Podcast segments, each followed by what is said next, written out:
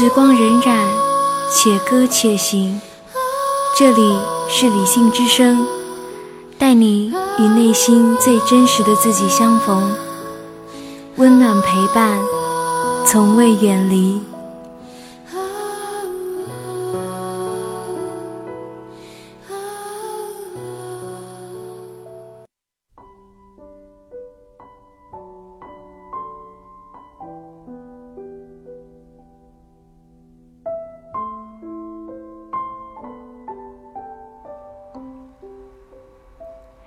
亲爱的听友们，你们好，我依然是你们的好朋友墨香。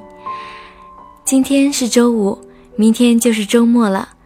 那最近这段时间是开始盛夏来临了。那么周末大家出去放松的时候呢，也要同时注意防暑降温哦。好了，那废话不多说，我们开始今天的节目吧。理性之声第三期，剽悍的生活经得起摔打。作者刘小昭。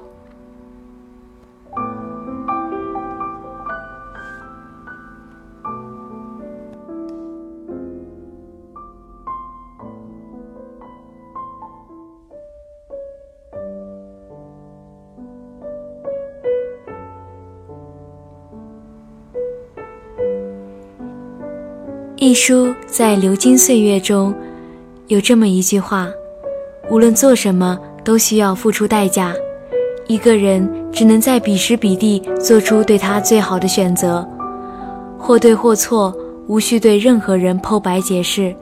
无论做什么，记得为自己而做，那就毫无怨言。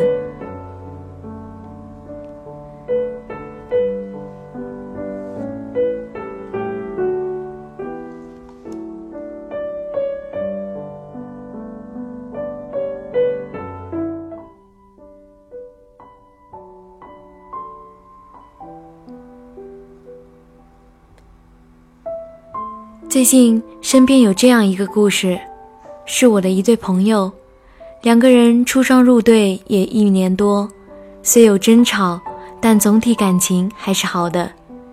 女孩偶尔会向我抱怨男孩的各种毛病缺点，说的最多的还是对于未来的不确定，因为交往这么久，女孩也没见过男孩的家里人，但每次聊到最后，总归是能想起他的好来。他对我还是不错的，别的不说，只要有时间就会过来找我，哪怕不在身边，也是随时电话关心的。本来是平淡无奇的一对，过个一两年，两人要是觉着还成，估计就准备准备领证养娃，做一对平凡的小夫妻了。可是。生活总是比电影还要跌宕。男孩有天出门遭遇车祸，昏迷不醒。女孩第一时间得到消息，顾不上伤心难过，忙着处理，并且联系到男孩的家里人。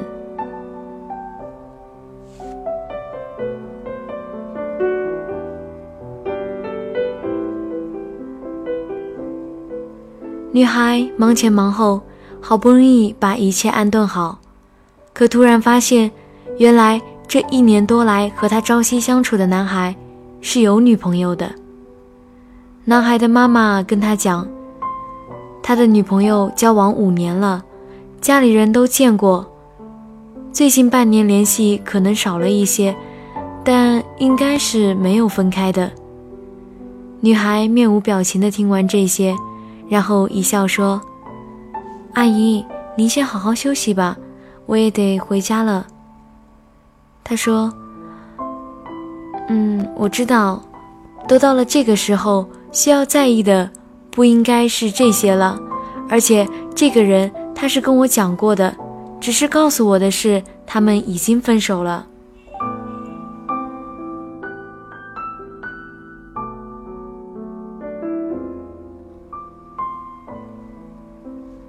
男人的常见招数不是吗？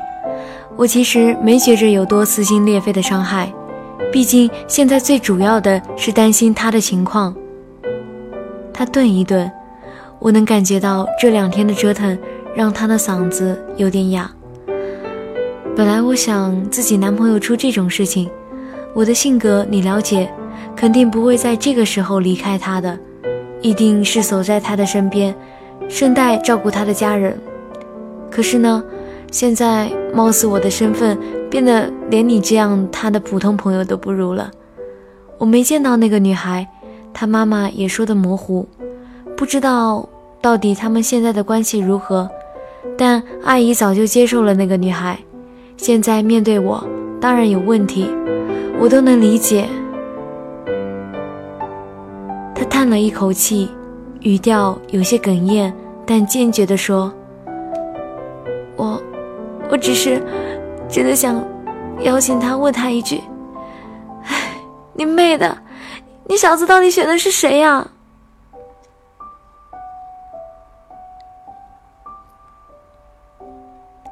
说完这句。他又扑哧笑出了声。你说我傻不傻？人还不知道怎么样的，就琢磨这些。姑娘是那种淡淡的性格，我们之前也不过是泛泛之交，可这一句就让我恨不得隔过电话，一把将她抱在怀里。我想说很多安慰的话，毕竟我认识男孩在先。我都并不知道还有另一个人的存在，周围的朋友大都也只知道我认识的这个女孩的存在。可旁人的劝慰在此时又能起到什么作用呢？这都是他自己的选择。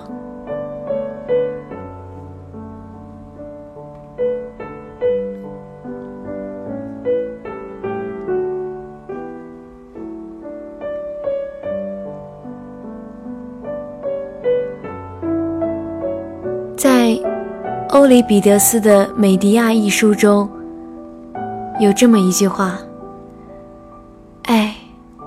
在一切有理智、有天性的生物当中，我们妇女是最不幸的。少女时，我们便憧憬能遇见称心的夫君；结婚后，更能和爱人长相厮守。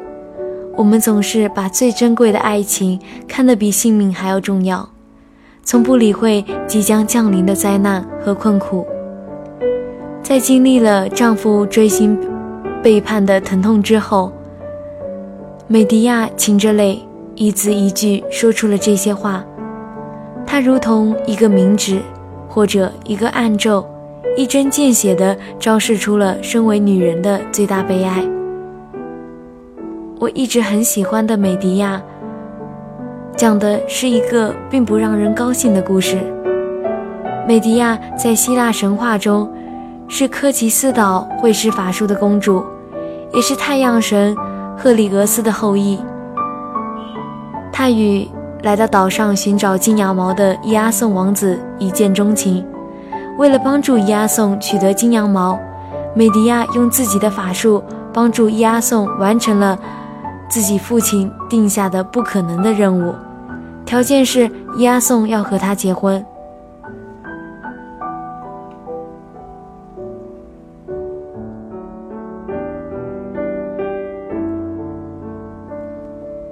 取得金羊毛后，美迪亚和伊阿宋一起踏上返回希腊的旅程。美迪亚的父亲听到他逃走的消息，派他的弟弟前往去追回他。美迪亚杀死了自己的弟弟。并将弟弟的尸体切开，分割成碎段，抛在山上各处，让父亲和追赶的差役忙于收尸，以此拖延时间，和伊阿宋一行人离开。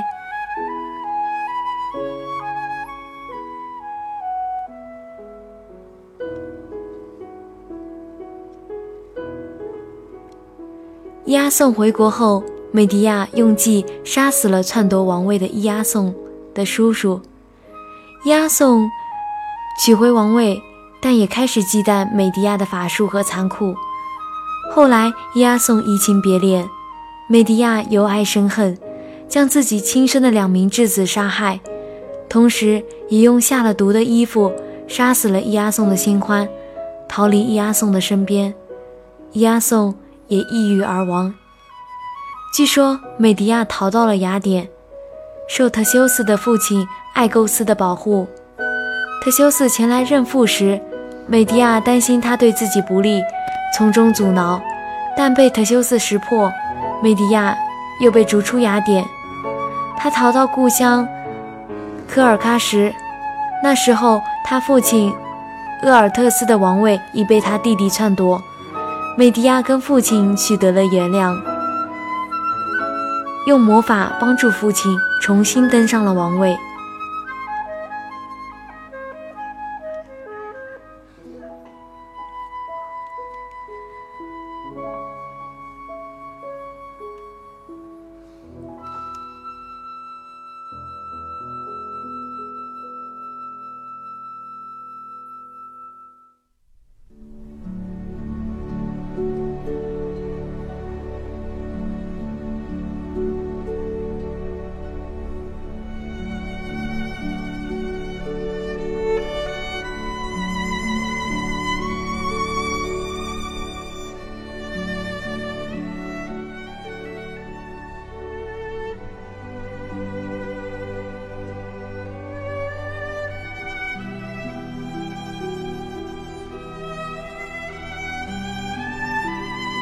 小时候喜欢看悲剧，是因为悲剧就是把美好的东西掰碎了给你看，看着心痛，总觉着看多些不团圆的结局，能让自己在现实中少一些心痛，或者说，心痛的事情谁都会面对，但以什么样的心去面对，则是我们自己决定的。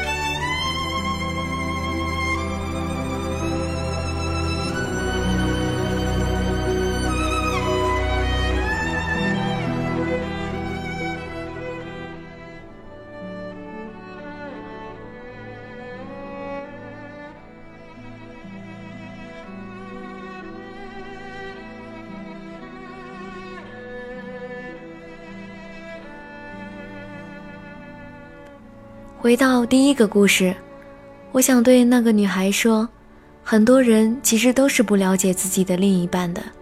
人人都有很多面，我们往往只展示自己愿意表现的那一部分，而面对另一些人，则又是其他面孔。你会说：那么，信任呢？安全感呢？保障呢？我一直认为，你的能力、意志和处事态度才是保障。他们保证了，无论对方发生什么样的变故，你都能够凭借自己的坚强生活下去。而如果那个人是你真的爱的人，那这已经是回报和奖励。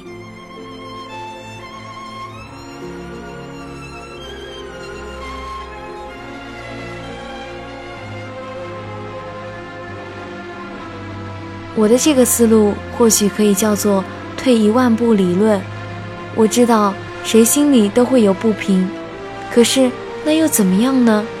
戏剧性的变故发生在我们身边，我们难道就因此不吃饭、不呼吸、不管不顾吗？你还是要吃饭、睡觉、工作、与人打交道、孝敬父母。世界不会因为一个悲剧就停转。同样写过美迪亚的塞内加还说过：“何必为部分生活哭泣？君不见全部人生都催人泪下。可那又怎么样？哭死吗？美好的东西打碎在你面前，可日子还是得继续。至于如何去做，我想，那是你的选择，旁人无权干涉。”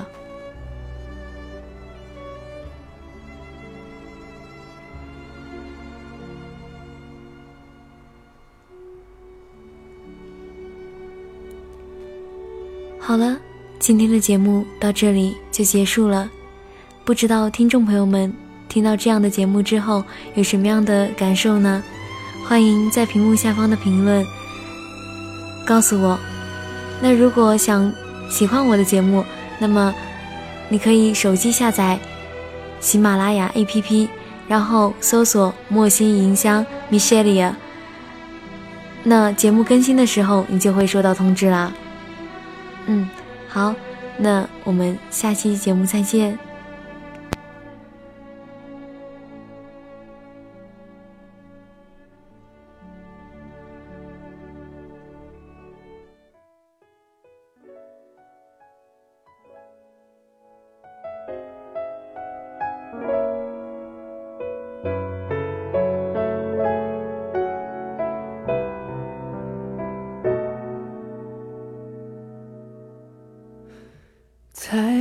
转眼，就这些年，无邪的岁月还刻在眉间，温柔却坚决，懂得的无言。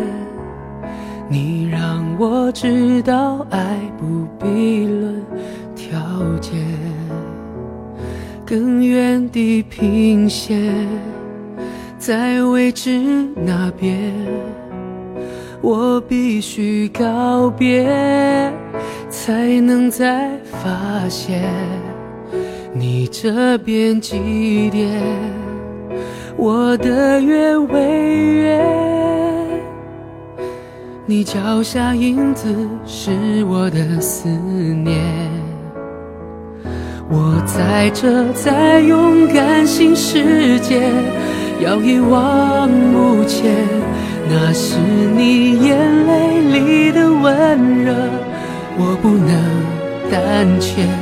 我在这，我就在你身边。其实并没有走远，轻抚你的脸，微风就是我指尖。心地平线，在未知那边，不能太安全，才有发现。你这边几点，我的约会约，信守这个心愿，约定再见。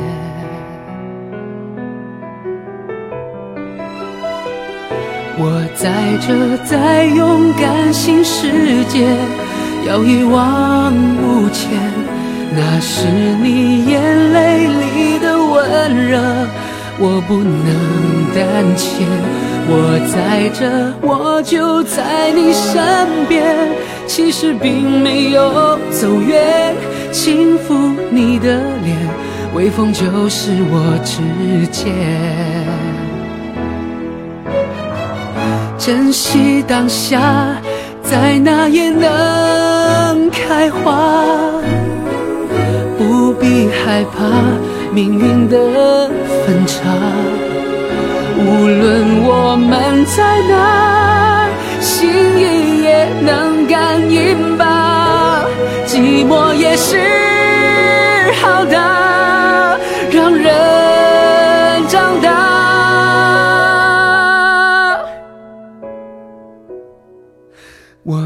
在这，在勇敢新世界，呼喊你一遍。那是你眼泪里的温热，我不能胆怯。我在这，我就在你身边。其实并没有走远，轻抚你的脸，微风就是我指尖。闭上你双眼，让我亲吻你的脸。